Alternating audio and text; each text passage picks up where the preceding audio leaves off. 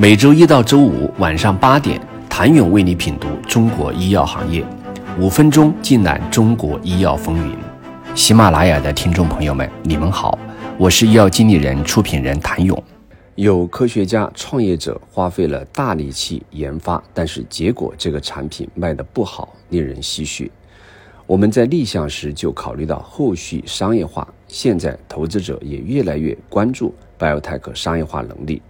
我们前期先选择 BD 方式收回一部分钱，等后续商业化产品跟得上，再选择搭建团队。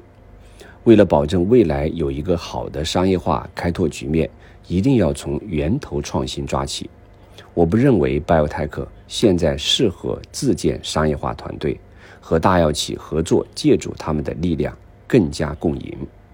在医药经理人过往与多位创新药企负责人采访中，言及商业化，大家各抒己见，有的已经摸爬滚打出一套制胜的策略，而更多的仍然在摸着石头过河。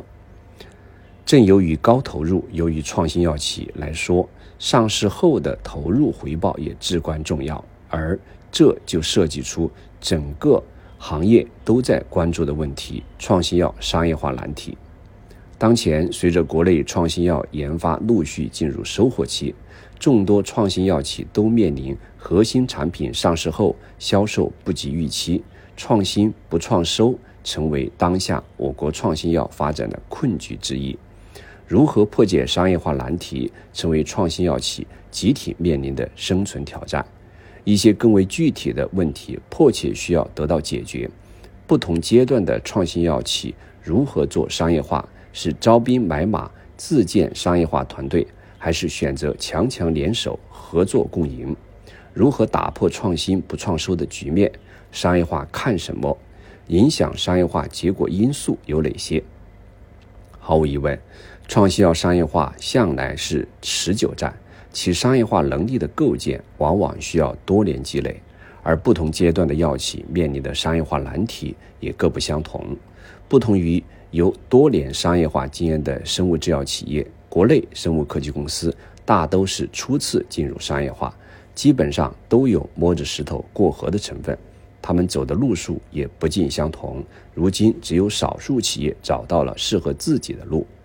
可喜的是，随着近年研发投入逐年增长，我国创新药加速落地。根据公开数据，二零二二年我国共批准上市创新药四十九款，首次超过美国。不少创新药企都在近两年传来了商业化的好消息，迎来首款创新药上市产品，如康方生物、荣昌生物、诺城健华、诺普生物、凤翰林。毫无疑问。我国创新药进入密集收获期，而未来创新药上市数量或将更密集获批。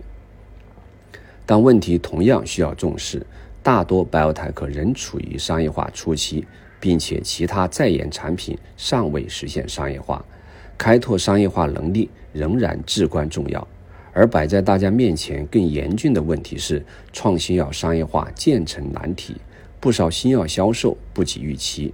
一组数据可以佐证，据 BCG 测算，二零二一年中国创新药销售额约二百五十亿美元，占全国药品销售额约百分之十一；美国创新药销售额约四千五百六十五亿美元，占美国药品销售额约百分之七十九。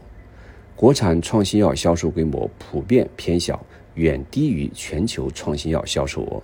与此同时，约一半 FDA 批准上市的新药销售也低于预期。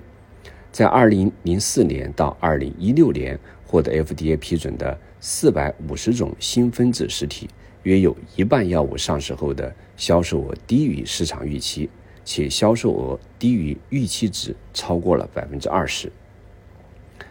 此外，据西南证券统计，传染病、免疫学和心血管疾病等领域新药销售。低于预期的比例更高，一半的心血管新药和免疫学新药在上市后的三年内都达不到预期，大约百分之四十八传染病新药也未能达到预期。癌症新药上市后的市场表现要好于前述三个治疗领域的药物，百分之三十八未能达到市场预期。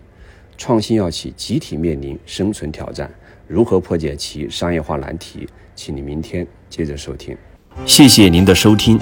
想了解更多最新鲜的行业资讯、市场动态、政策分析，请扫描二维码或添加医药经理人微信公众号“医药经理人”医药行业的新闻与资源中心。